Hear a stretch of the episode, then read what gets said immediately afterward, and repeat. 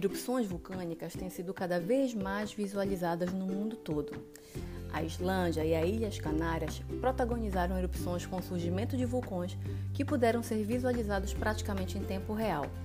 A beleza das erupções, contudo, podem ser um risco para as populações que moram nas proximidades de um vulcão. Eu sou Milena Andrade e tu estás sintonizado no episódio sobre riscos vulcânicos aqui no Map Risco Podcast de Geologia Ambiental. Tu quiseres saber mais conteúdo sobre esse tema, é só acessar o Instagram georriasufra. Lembrando que todo o conteúdo produzido nesse podcast faz parte do projeto de extensão Estratégias de Redução de Risco de Desastres Ambientais na Amazônia, vinculado à Universidade Federal da Amazônia, em Belém, Pará. Antes de iniciar, eu vou fazer uma breve errata solicitada pela nossa convidada sobre os intervalos granulométricos de partículas vulcânicas. Cinzas são partículas inferiores a 2 milímetros, lapilli estão no intervalo entre 2 milímetros e 6,4 centímetros e bloco ou bomba são partículas vulcânicas maiores que 6,4 centímetros.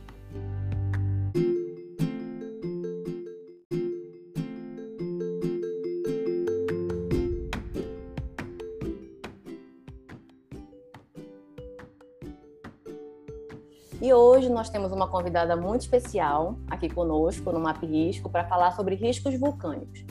A Letícia Guimarães é geóloga pela USP, mestre e doutora pelo programa de pós-graduação em Mineralogia e Petrologia Ígnea e Metamórfica pela mesma universidade. Cursou parte do seu doutorado na Ludwig Maximilian Universität de Munique, na Alemanha. Foi selecionada pela Associação Latino-Americana de Vulcanologia para cursar a especialização em risco geológico e mudança climática na Universidade de Geneve, na Suíça, e desenvolveu, no âmbito de sua monografia, um método de ranqueamento para risco vulcânico, tendo como alvo os sistemas vulcânicos da América do Sul. Ela também é cofundadora e ex-diretora de Relações Acadêmicas da Associação Brasileira de Mulheres nas Geociências, a ABMGEL.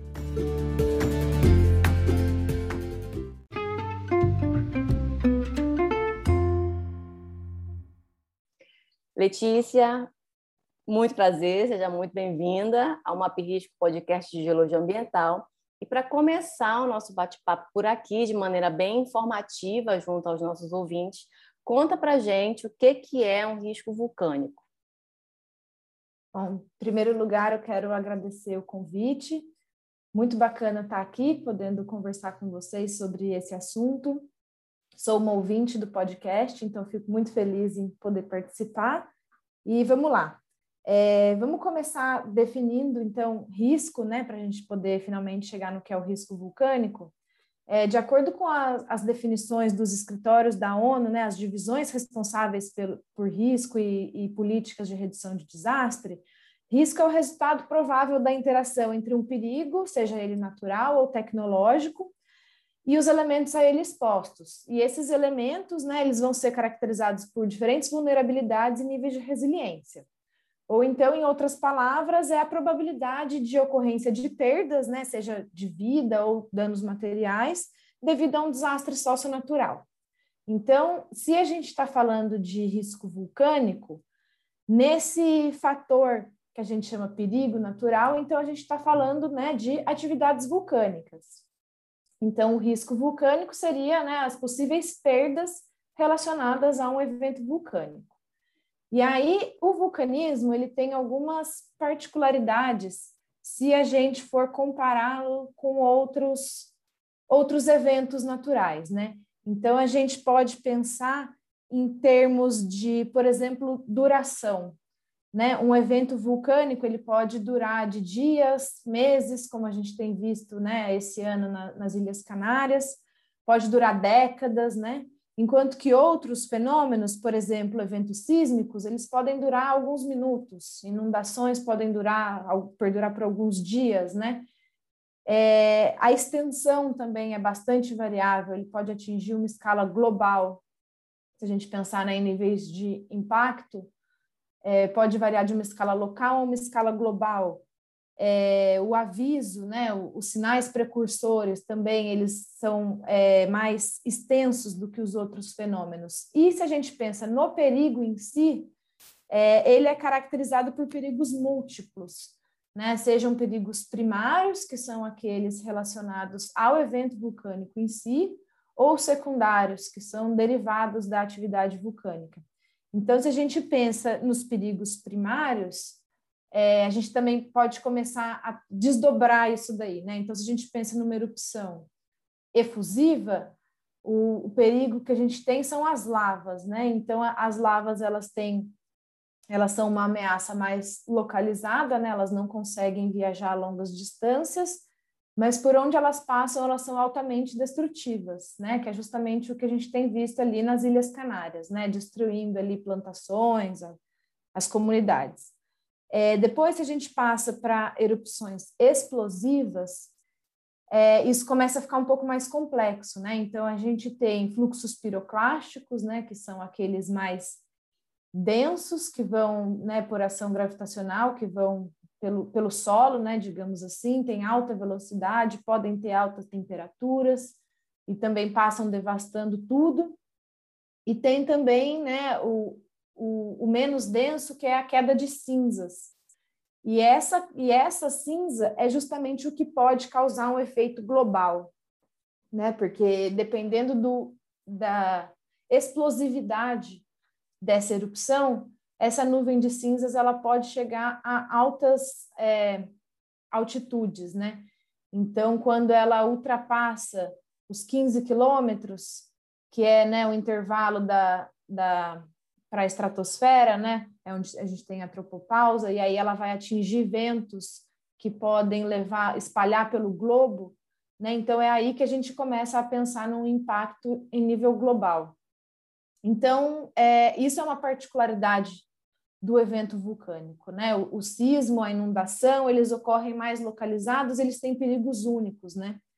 E o, e o vulcanismo tem perigos múltiplos quando a gente pensa já no, no, na questão de perigos primários, né, de, de, de, fenômenos primários. E tem ainda os secundários, né? Então, existem sismos relacionados ao vulcanismo que podem causar deslizamentos, né, o colapso parcial do edifício vulcânico, os lahares, que é quando o, o, a tefra, né, que é o qualquer material ejetado, né, que vai para a atmosfera e cai, né, é, interage com água, então gera os lahares, que são basicamente fluxos de detrito. Então, existe uma infinidade de produtos vulcânicos que representam ameaças para as comunidades humanas. Então, a análise do risco vulcânico ela é extremamente complexa por conta disso, porque dificilmente um sistema vulcânico ele vai apresentar apenas um tipo de produto, né? É muito comum que ele apresente né? De novo, usando o exemplo das Canárias, a gente vê tanto as lavas quanto a fase né, de, de cinzas recobrindo ali as comunidades. Então, é, as autoridades, né, as instituições que trabalham com risco vulcânico, as populações que são afetadas, elas têm que estar preparadas para lidar com essa variedade de produtos, né? E aí a, a resposta que você tem para cada um desses tipos, ela é uma. E isso também tem a ver com a intensidade da erupção. Então, uma intensidade, uma erupção mais fortemente explosiva, ela vai demandar uma resposta diferente da resposta que a gente vê no caso de uma erupção menos explosiva. Então, tudo isso deve ser levado em consideração quando a gente está falando de risco vulcânico. Ele é realmente é uma análise realmente interdisciplinar e complexa. Letícia, me surgiu uma dúvida aqui durante a tua fala é, esses tipos de erupções é, dos vulcões que a gente tem no globo, eles já são conhecidos para cada vulcão e qual que é a relação com a viscosidade do magma para cada tipo de erupção, né? Efusiva, a mista, é, conta um pouco para a gente. É, eu vou começar então respondendo de, de trás para frente da sua pergunta, começar pela relação da, da viscosidade e da composição do magma. É, isso define, né, basicamente, o comportamento do vulcão, porque a, a, composição do magma define a viscosidade dele, e a viscosidade vai definir o comportamento no sentido de que é, o que define se uma erupção, o que diferencia, né? Vamos começar diferenciando. O que, que é uma erupção explosiva, o que, que é uma erupção efusiva? A efusiva é quando o magma ele chega coeso, né? Ele chega como um único produto na superfície e ele é extravasado na forma de lava. E a explosiva é quando esse, esse magma, que é uma coisa só, né, um material coeso, ele é fragmentado e aí ele gera né, pequenos pedaços, que, que é o que a gente vai chamar de tefra. A tefra ela não diferencia tamanhos. A gente está falando de partícula fina, é o que a gente chama de cinza. Se ela é um pouco mais grossa, mais de 2 centímetros, a gente chama de lapilha. Aí, se ela tem mais de 6 centímetros e meio, a gente chama de bomba. E aí são né, as diferenças de tamanho de partícula, mas de um modo geral é o que a gente chama de tefra. Então, se o magma ele é fragmentado e gera partículas que são ejetadas naquela nuvem, eruptiva, e isso é uma erupção explosiva. E uma das, um dos principais fatores que controlam essa, né, se ele vai ser efusivo ou se ele vai ser explosivo, é a liberação de gases.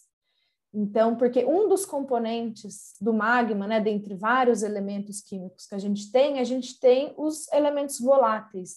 O principal componente é a água, depois a gente tem CO2, tem enxofre, os halógenos, enfim, uma quantidade de elementos voláteis que eles estão, quando o magma está em profundidade, ele está dissolvido, né? Conforme o magma ascende para chegar até a superfície da Terra, existe uma redução na, na, solubilidade desses componentes, então eles vão começar a formar bolhas, né? Pela perda de pressão. É igual quando a gente abre uma garrafa de refrigerante e soltam aquelas várias bolinhas.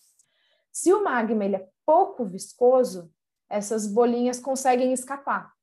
Então, ele vai ser, ou ele vai ser pouco explosivo, ou ele vai ser efusivo. Se ele é muito viscoso, essa bolha não consegue escapar, ela fica presa no meio do magma. E aí isso acelera, né? Isso diminui a densidade do magma, então ele vai ascender numa velocidade ainda mais rápida, essa bolha vai tentar expandir cada vez mais rápido, então a gente vai ter aí um, um processo, né, um feedback, né, uma retroalimentação positiva, né? Isso vai virar um ciclo cada vez mais acelerado, isso gera uma pressão muito grande ali no, no, no magma, né, na subsuperfície, e aí é isso que faz o magma fragmentar e gerar essas partículas. Então a composição e a viscosidade elas influenciam nesse sentido né, de, de, de poder de aprisionar ou de liberar o gás, e aí é isso que vai fazer uma erupção ser efusiva ou explosiva, e aí gerar essa, esses diferentes produtos, essa infinidade de produtos que a gente falou no começo. E então, aí indo agora para a primeira parte da sua pergunta, né, se isso é conhecido, sim, isso é conhecido, né, os sistemas vulcânicos que a gente tem, é, né, a gente tem aí já décadas séculos de estudo, então a gente já conhece a composição deles. É, a partir disso, a gente pode fazer, se a gente está falando de sistemas antigos, né, que estão extintos, a partir da composição a gente consegue aplicar modelos para descobrir a viscosidade, ou se a gente está falando de sistemas ativos, a viscosidade ela pode ser medida in situ, né, durante uma erupção você consegue medir a viscosidade de uma lava, então essa, esse, essas propriedades que são importantes da gente conhecer, elas são da gente saber, elas são conhecidas para os sistemas vulcânicos. E aí, se a gente está falando de análise de risco, o que se analisa é o histórico de eventos, né? Também é importante deixar aqui o conceito do que é considerado vulcanismo ativo. São sistemas vulcânicos que têm algum tipo de atividade é, registrada, né? Seja atividade eruptiva em si, mas também pode ser, por exemplo, a ocorrência de fumarolas, de sismos, né? De deformação do solo é, nos últimos 10 mil anos, né, que é o Holoceno. Então, se tem atividade registrada nesses últimos 10 mil anos, esse vulcão é considerado ativo. E aí, para que se possa lidar com o risco, né, para que se tenha uma preparação para lidar com o risco, o que se faz é um estudo detalhado do histórico desse vulcão. Então, vai analisar os depósitos que ele, né, que ele tem no seu registro geológico e as atividades históricas dele, porque é muito pouco provável, é muito difícil com o sistema vulcânico ele se comporte de uma maneira diferente do que ele se comportou no passado, né? Então, sistemas que têm uma determinada composição, né? Por exemplo, sistemas mais básicos, que são de mais baixa viscosidade, eles tipicamente apresentam ocorrência de lavas e, e se existe um vulcanismo explosivo, ele vai ser de baixa viscosidade. Então, quando é, uma erupção é iminente, o que se espera é isso, né? Que ele repita esse comportamento dele. Então, todos os estudos, todos os modelamentos, todas as previsões são feitas em cima desse tipo de atividade. Então, é, é importante conhecer, é, é possível saber, e é exatamente isso que os cientistas procuram, né? Entender o registro de atividades que ele já teve para que se possa trabalhar né, com as possibilidades futuras.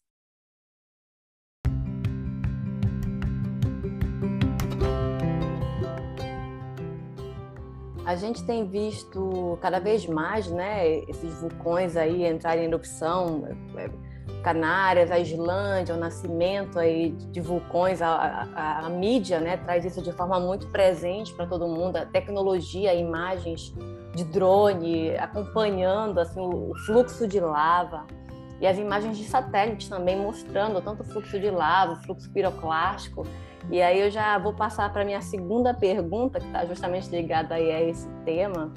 É, quais seriam as principais ferramentas de processamento e de sensoramento remoto que podem estar sendo utilizados aí tanto na prevenção quanto no monitoramento é, e na resposta dos riscos vulcânicos? É, vou tentar dividir essa resposta é, em duas partes. É, porque quando a gente definiu risco, né, a gente falou de vários parâmetros. A gente falou de perigo, de exposição, de vulnerabilidade e de resiliência.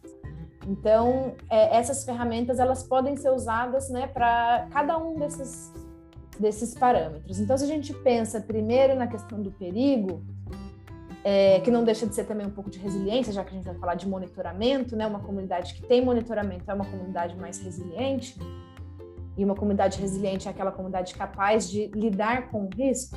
Então, se a gente pensa no monitoramento, é, algumas questões, é, né, alguns fenômenos são observ bastante observados. Então, a gente pode falar, por exemplo, de é, ocorrência de sismos, né?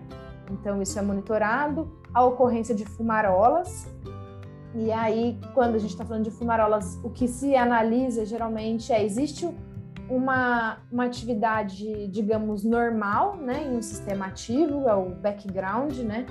Então, ela emite uma, um determinado volume, uma determinada frequência, uma determinada temperatura, uma determinada composição, e se existe alguma variação nesses parâmetros, isso é um sinal, né, de, olha, tá, tem alguma coisa mudando nesse sistema, vamos, vamos estar alerta. Então, imagens de satélite, né, de, de detalhe, podem ser usadas para acompanhar a variação dessas fumarolas. Mas é, tem também ainda a questão da deformação do solo.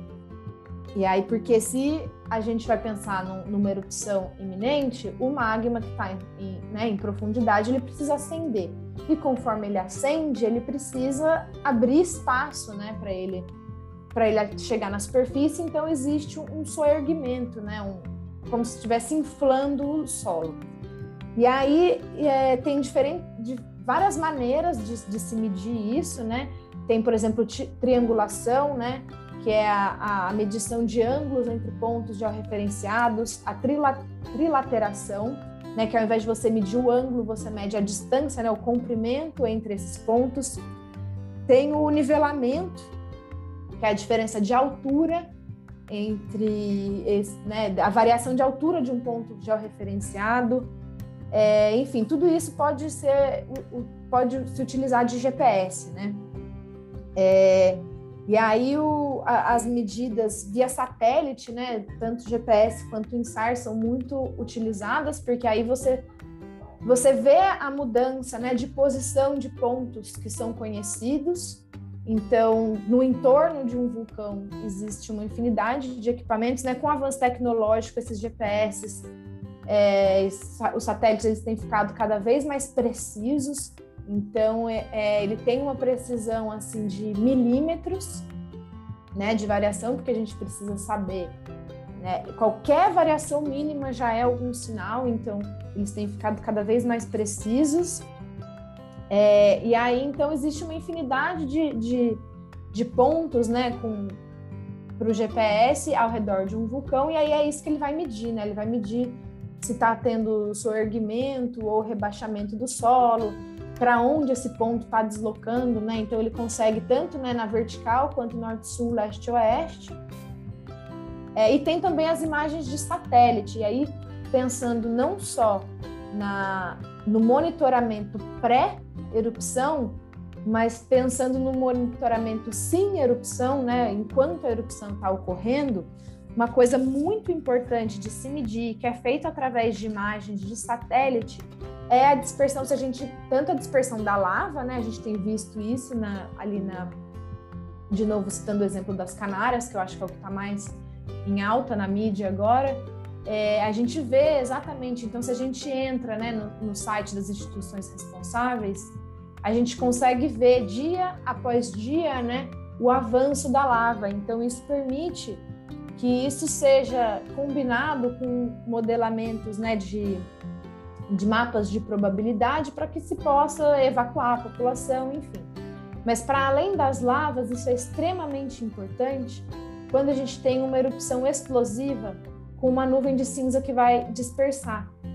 É, por quê? Porque a cinza vulcânica e principalmente o enxofre, né, a, o gás enxofre, eles são extremamente danosos para a aviação isso é, destrói né, as turbinas, isso causa é, perda de visibilidade, é, enfim, causa uma série de problemas para a aviação, e aí isso precisa ser monitorado. Então, imagens de satélite são utilizadas para monitorar o, a, a, né, a, dispersão das cinzas vulcânicas. E aí, quando a gente fala de aviação, existem algumas instituições né, que são responsáveis por isso. Então, só para citar exemplo, né, para a gente conhecer, porque é o que você falou, né? A gente, por mais que a gente não tenha vulcanismo no Brasil, o Brasil pode ser afetado de alguma maneira. E essa é uma das maneiras. Então, a gente tem a erupção do Calbuco, do Piauí Cordão Caule no Chile, em 2011 e 2015, que fechou aeroportos em Porto Alegre.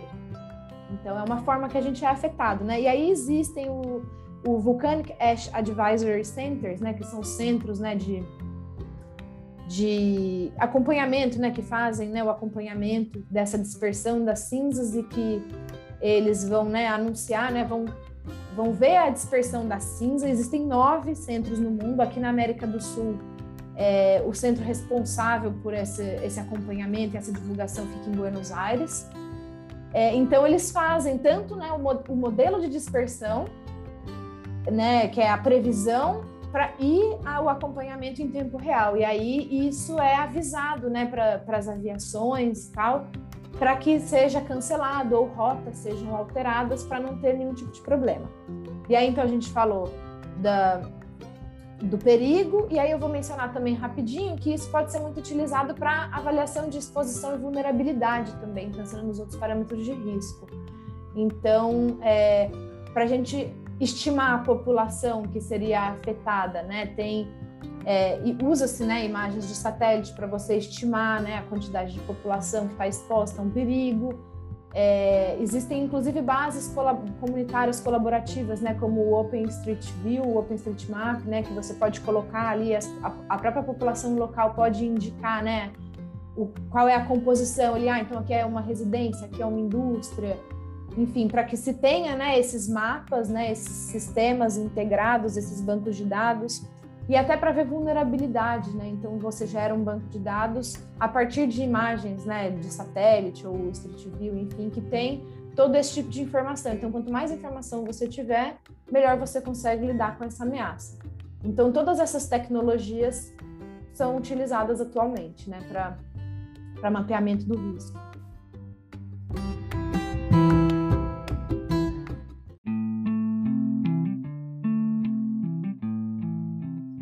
É muito impressionante realmente como tem sido até é, muito, muito, atualmente muito mais divulgado, né? Acho que o mapa ele chega muito rápido nas pessoas, independentemente se elas estão envolvidas com dentro do tema do risco vulcânico ou não, se, se são da área afetada.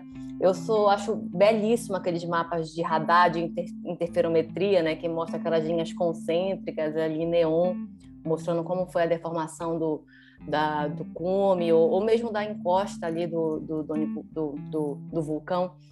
É, são imagens bonitas, né? Que obviamente, claro, estão tratando a respeito do, do perigo, são utilizados para gerar mapas de ameaça também, mapas de risco. E eu acredito que essas tecnologias elas acrescentam bastante, né, em todas as etapas aí da gestão do risco vulcânico. Sim, são grandes aliadas, né? E com, como a gente já falou também, com o avanço da tecnologia, isso fica, além de ficar cada vez mais preciso, é, ele fica cada vez mais rápido também, né? Então a gente consegue ter atualizações a, a, cada dia ou todos os dias. Então você consegue, e isso é importante até para você, como eu falei, né, não só antes da erupção, mas durante a erupção, porque por exemplo, se você mencionou esses mapas de inclinação do solo. Então se existe uma migração do mapa na subsuperfície, isso pode ser observado também por esses mapas, né, de, de inclinação. Então se você acha que ah, tem um, né, um centro eruptivo aqui, talvez ele migre para norte, para sul, para leste, para oeste. Isso com a precisão que a gente tem hoje, com a rapidez de aquisição de dados que a gente tem hoje, é possível ver essa variação. Então, isso garante uma resposta muito mais rápida e muito mais adequada.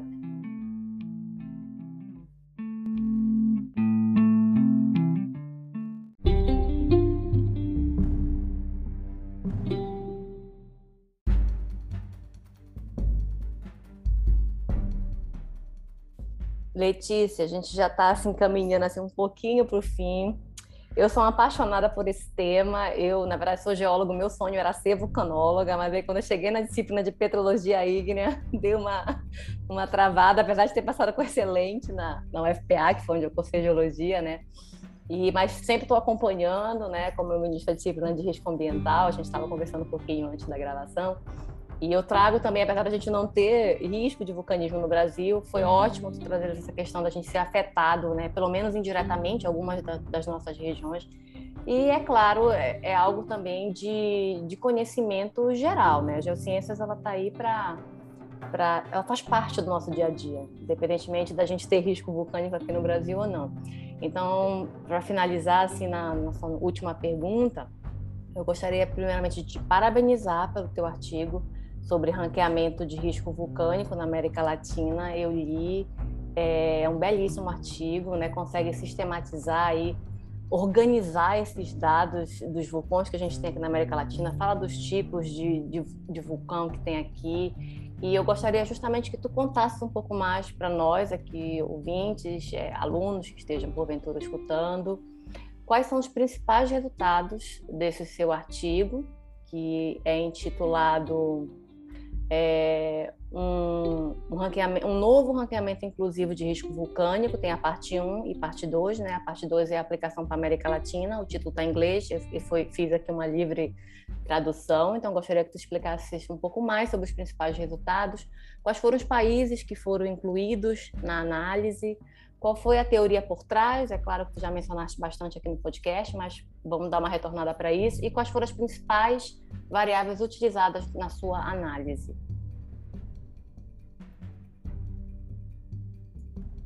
É, diferente de você, eu sempre gostei, sempre me atraiu essa parte do risco, mas como a gente estava conversando aqui nos bastidores, não é uma disciplina que a gente tem como obrigatória na grade, né?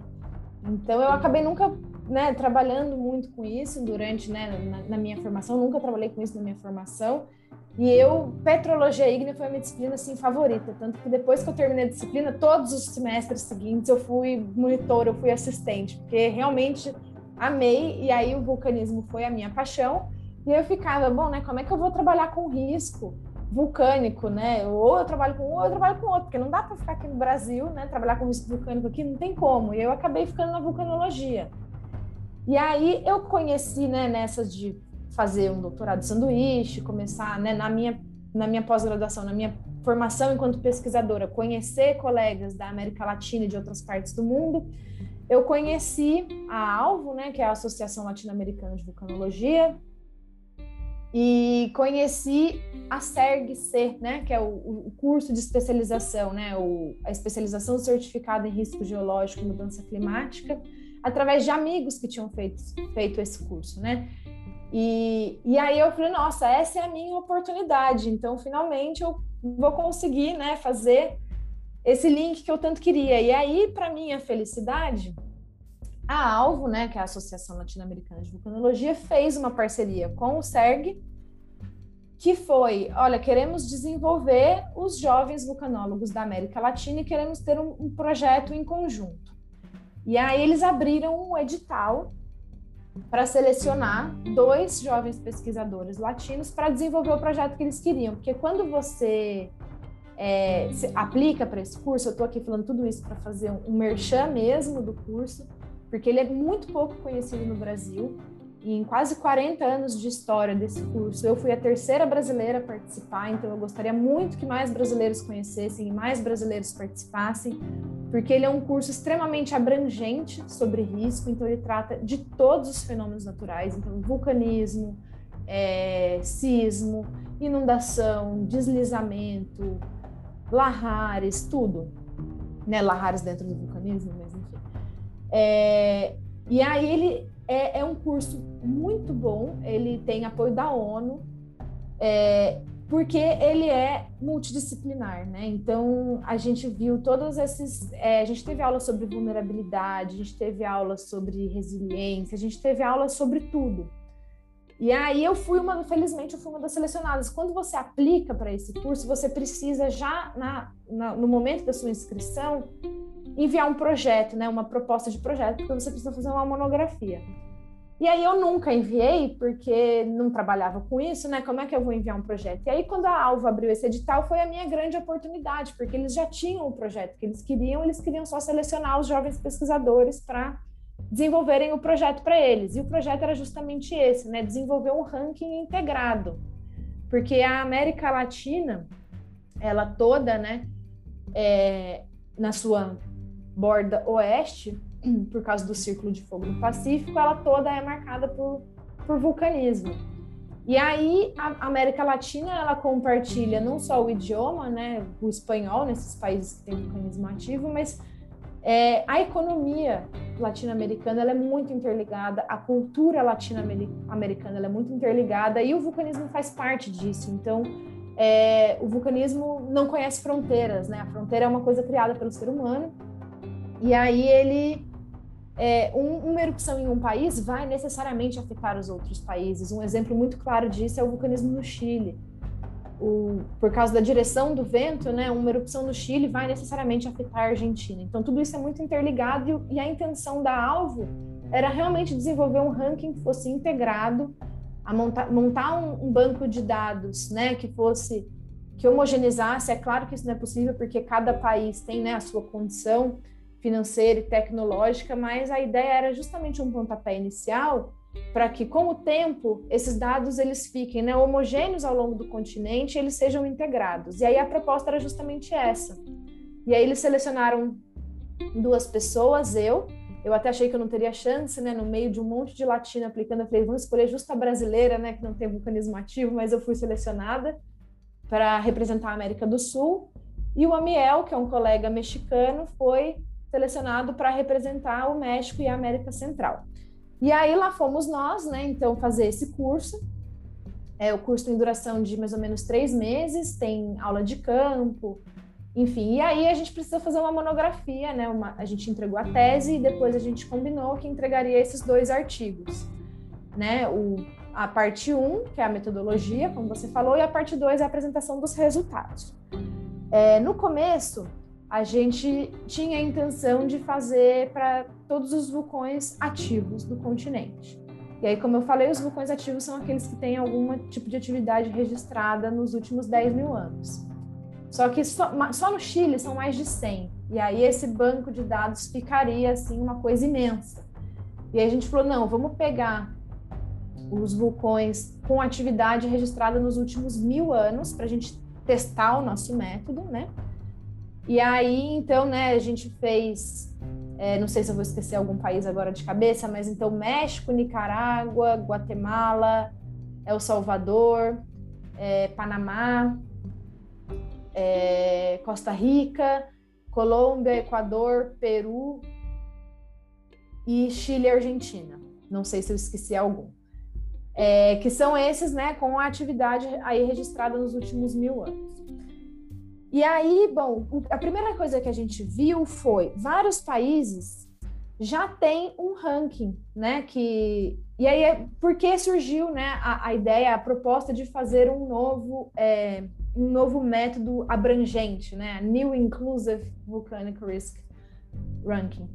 Porque é, existem já diversos rankings né, utilizados no mundo, inclusive na, na, no primeiro artigo a gente traz né, uma, uma revisão sobre todos esses métodos de ranqueamento já utilizados, alguns mais semi-quantitativos, né, como o nosso, outros mais qualitativos, mas a maioria deles, o método mais utilizado é o método que foi proposto né, pelos cientistas da USGS, que é o Serviço Geológico dos Estados Unidos, e era exatamente esse método que era aplicado aqui né, nos sistemas latino-americanos. Né? Cada país fazia o seu, e eles usavam esse método, e esse método ele não chama nem ranking de risco vulcânico, ele chama ranking de ameaça vulcânica, né? Volcanic Threat Ranking, porque ele considera só perigo e exposição, ele não considera os outros parâmetros, né? É, e aí a nossa proposta foi, pô, vamos finalmente tentar né, compilar isso e vamos colocar todos os parâmetros, porque eles são importantes, né? Se a gente for pensar na resposta, como uma população lida com o risco, é, alterar o perigo, né, a ameaça natural, é muito difícil, é muito caro, né? Como é que a gente vai controlar um vulcão? Isso é, claro que existem medidas, né, para a gente mitigar, para a gente diminuir a intensidade dessa ameaça, é claro, mas é muito difícil a gente controlar. A gente alterar a exposição também é muito difícil. Não que seja impossível, né? Em alguns casos é necessário, né? Casos de é, áreas com altíssima densidade populacional, né, altíssima densidade demográfica, que é o caso de México, América Central, Equador e Colômbia. Então, a gente pega distâncias de 5, 10 quilômetros né, do raio do vulcão, tem alta densidade demográfica, então, nesses casos, é recomendado uma diminuição da exposição através né, da, da relocação das comunidades, só que isso é extremamente difícil de fazer, né? Como é que você pega uma comunidade inteira e tira ela dali? Não é uma coisa tão simples além de envolver né, muito dinheiro, a gente precisa levar em conta o lado humano da coisa, digamos assim, né? As ciências humanas. Então, essas comunidades, elas têm uma cultura, elas têm uma relação comercial, elas têm uma relação social que faz parte da ocupação territorial. Então, não é uma coisa simples. E a é gente pensou... Uma, só rapidinho, é, uhum. complementando, até mesmo uma relação de identidade, né? Com Exatamente. O ambiente vulcânico. Exatamente. Você que trabalha com inundação, você falou, né? É, o meu irmão trabalha, meu irmão também é geólogo, ele trabalhou muito tempo com, com risco, né, com a parte de deslizamento. E a gente sabe, né, tenho amigas que trabalham com isso, como é difícil você chegar numa comunidade e falar, olha, você vai ter que sair da sua casa. Não é uma tarefa simples, né? Então a gente falou, poxa vida, diminuir, a, reduzir a vulnerabilidade e aumentar a resiliência são fatores, né, são parâmetros mais fáceis e mais rápidos da gente alterar. E aí, se isso não tiver resultado, uma comunidade pode partir depois para alteração né, da exposição. Só que como é que a gente vai pensar políticas públicas que alterem a vulnerabilidade e a resiliência de uma comunidade se a gente não tem esse parâmetro medido, entre aspas, né? Então a gente falou, a gente precisa incluir esses parâmetros no nosso método. E aí, por Por que, que a gente chama de método semi-quantitativo? Porque a gente basicamente define duas equações, que são duas equações muito simples, que vão definir o nosso risco. Então, a primeira equação é uma equação de multiplicação, né? É, os parâmetros de perigo vezes de, o de exposição vezes o de vulnerabilidade vai dar um determinado número. É, e aí é semi-quantitativo porque, lógico, o fenômeno natural e as relações sociais de uma comunidade elas são extremamente complexas. A gente não consegue medir isso, né? Não, não existe uma matemática que meça isso facilmente. Então é semi-quantitativo porque a gente quer colocar um número simplesmente para facilitar a nossa comparação. E aí o que é importante, né, para um sistema de ranqueamento? Primeira coisa é que seja usado o mesmo critério para todos os sistemas. Porque se a gente usa o mesmo critério para todos os sistemas que são, estão sendo avaliados, a gente pode compará-los. E se a gente coloca um número, mesmo que esse número não atenda toda a complexidade do sistema, esse número permite uma comparação. Então, foi isso que a gente fez, né? Então, a gente definiu os quatro parâmetros principais, que é perigo, exposição, vulnerabilidade e resiliência. E dentro de cada um desses, a gente separou elementos né, que seriam avaliados. Então, o nosso ranking propõe um total de 41 parâmetros sendo analisados. Nove parâmetros de perigo, nove de exposição, 10 de vulnerabilidade e 13 de resiliência. E aí, o que, que são esses parâmetros? Então, quando a gente fala de perigo, a gente vai avaliar o histórico né, daquele sistema vulcânico. Então, a gente analisa qual é o máximo índice de explosividade que esse vulcão já apresentou. E aí a gente coloca né, uma pontuação para cada intervalo de, de índice de explosividade vulcânica. Esse vulcão apresentou é, derrames de lava nos últimos 10 mil anos? Sim, ele ganhou um ponto. Não, ele pontua zero. Ele apresentou fluxos piroclásticos nos últimos 10 mil anos? Sim, ele ganha um ponto. Não, ele ganha zero. Então a gente vai somando, né? E, e entram também, a gente estava discutindo, né? A ocorrência de fumarola, ocorrência de deformação do solo, ocorrência de sismo, isso também está incluído, então são o, os fenômenos de é, unresting, né? De que mostra algum tipo de atividade, né? É, estão incluídos. Aí depois, quando a gente fala de exposição, a gente está falando de qual a gente diferente de métodos anteriores, né, que ele considerava uma escala logarítmica para o número da população, a gente decidiu usar densidade populacional. Então a gente cada valor que a gente pontua está dentro de um intervalo de densidade. Primeiro, porque é mais fácil para as pessoas entenderem, né? Se a gente está conversando com a população, a gente fala densidade populacional, é muito mais rápido das pessoas entenderem do que a gente usar uma escala logarítmica. E ele é mais fácil, né, da gente colocar um limite de pontuação. E aí a gente decidiu, né, usar assim. Então a gente leva em consideração densidade populacional, a gente leva em consideração o tipo de infraestrutura que está exposta. Então tem infraestrutura de transporte, tem. É, tem infraestrutura, tem comércio, atividade econômica? Tem, não tem? É, infraestrutura de água, né? água e esgoto, energia, né? de geração e distribuição de energia. Então, tudo que é necessário para uma comunidade, né? porque não basta ter a comunidade, a comunidade ela precisa ser funcional, ela precisa ter condições de viver bem, que é a infraestrutura, a gente acrescentou nessa avaliação. Depois, vulnerabilidade, a gente avaliou vulnerabilidade social, né? então a gente usou dados de é, faixa etária, de existência de proporção de população com algum tipo né, de, de deficiência, é, índice de escolaridade, índice de desemprego, enfim, né, dados sociais né, de, de cada. A gente separou por região, porque isso varia muito. Por exemplo, na Argentina, se a gente pega o oeste da Argentina e o leste da Argentina, tem uma grande variação. No Chile, isso varia muito de norte para sul, então a gente analisou realmente por região. É, a gente analisou vulnerabilidade econômica, né? Se aquela região exerce uma atividade única ou se múltiplas atividades.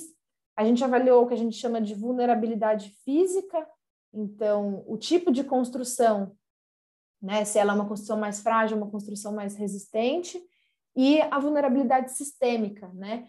Que é a, o quão interligada as, as infraestruturas são, né? Que isso vai definir um efeito dominó. Então, por exemplo, a gente tem uma única estrada unindo todas as infraestruturas, essa estrada ela é fechada, você tem um efeito dominó. Então, a vulnerabilidade sistêmica é muito alta. Então, a gente analisa a redundância da infraestrutura e a conectividade entre elas. E aí, finalmente, a gente chega no parâmetro de resiliência. E aí, a gente tem tanto parâmetros que, de, que são né, de mitigação do risco, então, se existe mapa de risco, se existe estudo de, de risco, se existe sistema de monitoramento, se existe seguro, é, se existe sistema de alerta, né? E resposta também entrou nessa análise. Então, as comunidades elas têm é, plano de evacuação, elas têm abrigo disponível. Então, tudo isso a gente colocou numa lista enorme que tem lá nos artigos, e aí cada um desses parâmetros soma uma determinada pontuação. Aí chega no fim, a gente soma né, a, a pontuação de cada parâmetro, e aí a gente normaliza, né? Porque se vocês lembrarem do começo aqui do que eu estou falando, cada parâmetro tem uma determinada quantidade de elementos analisados. Então, a gente tem 9 de perigo, 9 de exposição, 10 de vulnerabilidade, 3 de resiliência. Isso daria pontuações diferentes, né? E aí a gente falou, a gente não quer colocar nenhum parâmetro mais importante do que o outro. Todos são importantes. Então, no final, a gente normaliza tudo isso para, enfim, aplicar as nossas equações. Então, tem uma equação que vai levar em conta apenas perigo, exposição e vulnerabilidade, que vai dar o nosso primeiro ranking. Por quê? Porque esses são os fatores que aumentam o risco. Então, maior pontuação de perigo, maior pontuação de exposição e maior pontuação de vulnerabilidade faz o risco crescer.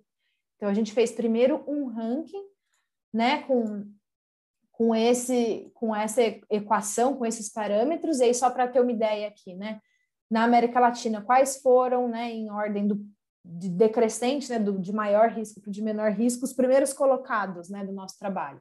Então, o Santiaguito, na Guatemala, o Tacaná, que fica na fronteira entre o México e a Guatemala, o Vulcão de Fuego, na Guatemala, São Salvador, em El Salvador, El Chichón no México, o Binas no Peru, El Miste no Peru, o Cotopaxi no Peru, o Guaguapichincha no Equador e a Concepção na Nicarágua. Esses são os dez primeiros colocados. E ali a gente discute, né, no artigo a gente discute o que que faz eles serem os primeiros colocados. Então, é, tem maior explosividade, tem uma recorrência eruptiva mais alta, tem altas populações, altas densidades demográficas, alta vulnerabilidade, né? Então, a gente analisou também o que, que é que faz esses sistemas terem maior pontuação. E aí, depois dessa análise, a gente partiu para uma, uma proposta de segunda equação que leva em conta a resiliência. Então, se antes a gente estava multiplicando né, o perigo vezes a exposição vezes a vulnerabilidade, a gente pega tudo isso e divide pela resiliência.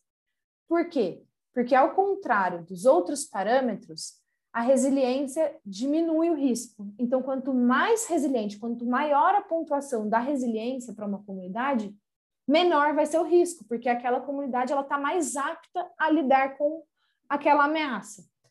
Então, é a gente quando a gente coloca isso na equação, existe uma mudança enorme, né? Então, só para a gente saber aqui, né? É, quais são os dez primeiros colocados né, na, na análise da, da, América Latina. A gente começa com Atitlán, na Guatemala, Almolonga, na Guatemala, Tecuamburro, na Guatemala, o Michoacán, Guanajuato, no México, Putana, Chile e Argentina, Izalco, El Salvador, Lulhalaico, Chile e Argentina, o São Martín Tuzla, no México, Santiaguito, na Guatemala e Lopango, em El Salvador. Então, a gente vê que nesses dez primeiros colocados, se eu não me engano, só o Santiaguito da Guatemala se repetiu, mas ele caiu do primeiro colocado para o nono. E aí, o que, que a gente viu na América Latina, né?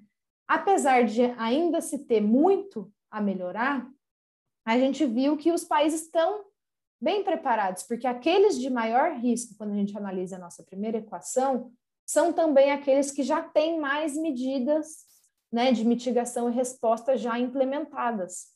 Então, eles mudam a posição deles, né? O risco é significativamente reduzido pela resiliência, né? E aí, por que, que o ranking é importante? Justamente porque a gente está falando de uma região que tem uma infinidade de vulcões, são muitos vulcões, é, são dezenas, centenas, países que não têm né, muita, muita verba e uma grande população exposta. Então a gente precisa, né, o, o, as autoridades, o governo, ele precisa é, decidir, né, onde é que ele vai investir primeiro. Então o ranqueamento é importante por isso. Então é, as autoridades vão, né, a nossa intenção com esse estudo é que isso auxilie nesse sentido, né, que as autoridades olhem e falem, olha, a gente tem uma fraqueza aqui. Esse sistema ele tem alto risco e baixa resiliência. Então a nossa próxima política, né, de para redução de desastre vai ser nesse sistema.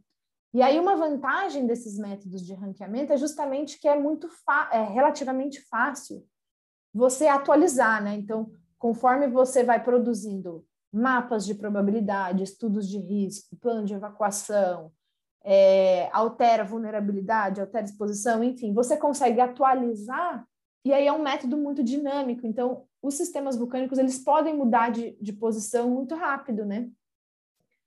É, e aí, então, isso permite que, olha, esse daqui a gente já conseguiu, esse sistema a gente já tem um bom investimento, a gente já conseguiu reduzir o risco. Vamos agora investir nesse outro sistema. Então, a ideia, né, a nossa intenção com esse estudo é fornecer um método que seja completo, que analise todos esses parâmetros, que seja de uso relativamente fácil, é, e eu digo relativamente fácil porque a gente analisa 41 parâmetros, nenhum método anterior analisa tantos parâmetros, então é realmente um banco de dados enorme, mas né, existem diversas instituições trabalhando com isso. É, então é relativamente fácil você atualizar isso para você realocar recursos quando for necessário, né? E para que você tenha realmente uma imagem daquele sistema, né? Aonde estão as vulnerabilidades, né? Aonde precisa melhorar. E aí foi essa a nossa ideia desse trabalho e ele saiu, é, saiu em inglês, né? Porque né, os artigos científicos têm maior alcance, né? Quando são divulgados em inglês. É, mas está numa revista aberta, né, que é a Frontiers in Earth Science. Então, qualquer pessoa pode entrar lá, não precisa pagar, é só baixar e, e ler.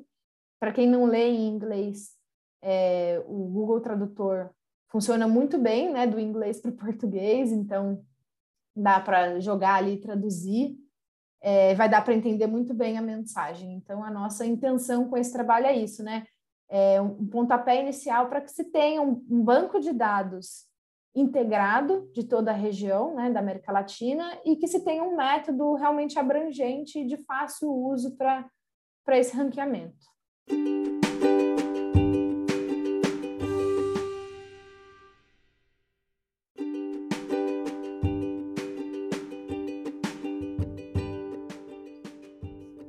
Letícia, eu estou encantadíssima em conhecê-la. Desejo sucesso na sua carreira, na sua trajetória, que muitas pessoas consigam ter acesso ao seu artigo, a ler o seu artigo, porque apesar de ter voltado para a questão de risco vulcânico, ele tem os parâmetros teóricos, eles estão muito bem detalhados. É, a forma como vocês conseguiram, né, você como autora e os outros autores e, e vice-versa, conseguiram organizar as variáveis também dentro de cada um dos elementos aí da equação de risco. Está muito bem explicado, muito claro, né? Onde foram as bases de dados, integrar multibase de dados aí é um desafio imenso que a gente tem e está muito bem escrito e bem apresentado no artigo. Então, sucesso, muito obrigada por ter participado aqui conosco.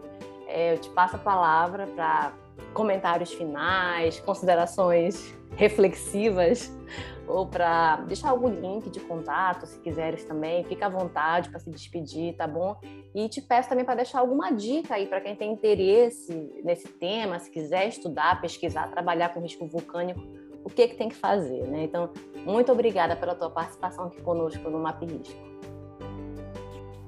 Bom, agradeço de novo o convite. Adorei participar, estar tá aqui conversando e divulgando o trabalho. É, vou começar deixando os meus contatos, então. No Instagram eu sou lefguima, L-E-F-Guima. É, meu e-mail é leticia.guimarães, sem acento, tudo minúsculo, tudo junto, né? leticia.guimarães, arroba alumni, L, é, é, A-L-U-M-N-I, alumni.usp.br, né? Para quem quiser me contatar. É, e eu vou então fazer de novo uma, uma divulgação, primeiro da Alvo, né, Associação Latino-Americana de Vulcanologia, para que mais brasileiros façam parte da Alvo. É, é uma associação que tem pouco mais de 10 anos, mas tem uma grande contribuição para a vulcanologia latino-americana. Né? Os fundadores são pessoas muito bacanas que têm esse sentimento da, da pátria grande, né, como os argentinos falam, né? Um dos fundadores é o, o Viramonte, o José Viramonte da, da, Universidade de Salta, é uma pessoa incrível e aí existe esse sentimento realmente de união da América Latina e o número de brasileiros está crescendo, felizmente, mas acho que poderia ter mais. A gente tem muito a contribuir ali na, na associação. É, é completamente de graça para você se tornar membro. Você manda um e-mail para eles falando quero ser membro. E eles promovem cursos, eles promovem lives, divulgação, eles têm o um grupo né, dos jovens vulcanólogos latino-americanos. Então, é uma associação que, com o pouco, o pouco dinheiro que tem, mas com muita força de vontade, muito espírito de união mesmo, consegue fazer muita coisa. É, façam parte da Alvo, sigam nas redes. É, a diretoria atual é composta de tem assim jovens, tem equidade de gênero, tem muita mulher, então é muito bacana. É, sigam a Alvo, filiem-se e também fazer mais uma propaganda da, do SERG, né, que é o, o, curso da Universidade de Genebra. É, a intenção é que essa parceria né, da Alvo com a SERG continue. Então, é, a ideia é continuar selecionando né, jovens pesquisadores para dar continuidade a esse trabalho. Né? Agora que a gente já tem o método, a gente pode avançar em outros aspectos. É, depois de, de, mim e do Amiel, né, que é o colega mexicano, uma, uma estudante do Equador, se eu não me engano, foi selecionada. Só que aí, como 2020 teve a pandemia, né, ela, ela deveria ter ido fazer o curso 2020, aí o curso foi cancelado, passou para esse ano, 2021. Então, ela está fazendo o curso esse ano e vai dar continuidade depois ao trabalho. É, acredito que para o ano que vem, para 2022 ou para 2023, não sei, deve, deva abrir de novo né, o curso. Então, que, independente de ser para vulcanismo ou não, né, brasileiros de outras áreas de risco, né, seja inundação, seja sismo, seja deslizamento, seja mudança climática, que também está incluído, quem trabalha com qualquer um desses, desses parâmetros, né, buscar a SERG é C-E-R-G, hífen C, SERG-C, é, o NIGE, da Universidade de Genebra, se botar no Google aparece, para fazer a inscrição, é, eles oferecem bolsa. Então, quando você faz a sua inscrição, você fala: Olha, eu sou um estudante brasileiro e quero solicitar bolsa. Então, você consegue alojamento, você, eles pagam né, a, sua, a sua inscrição no curso e também né, uma bolsa para você se manter lá por esses três, quatro meses. Eu fui para lá com bolsa, senão não teria condição, né? A Suíça é um país caríssimo. Eu ganhei bolsa, todos os estudantes latinos africanos e asiáticos, todos nós estávamos com bolsa.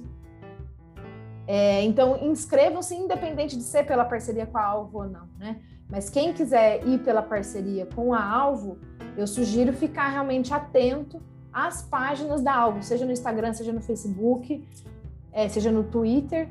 Eles divulgam, né? Quando abrir um novo edital para selecionar um, um novo jovem pesquisador, eles vão anunciar. É, e fiquem de olho, porque realmente vale a pena. Espero que muitos brasileiros atendam a esse curso, porque realmente é muito enriquecedor. É, foi a minha porta de entrada para essa área e eu espero conseguir continuar nela, né, enquanto pesquisadora. E realmente vale muito a pena. Espero que eu tenha conseguido convencer aí o pessoal a, a se associar, né, a essas, essas organizações, a, enfim, né, ter maior networking com os nossos colegas da área. E é isso, agradeço de novo a oportunidade, foi muito bacana e muito obrigada.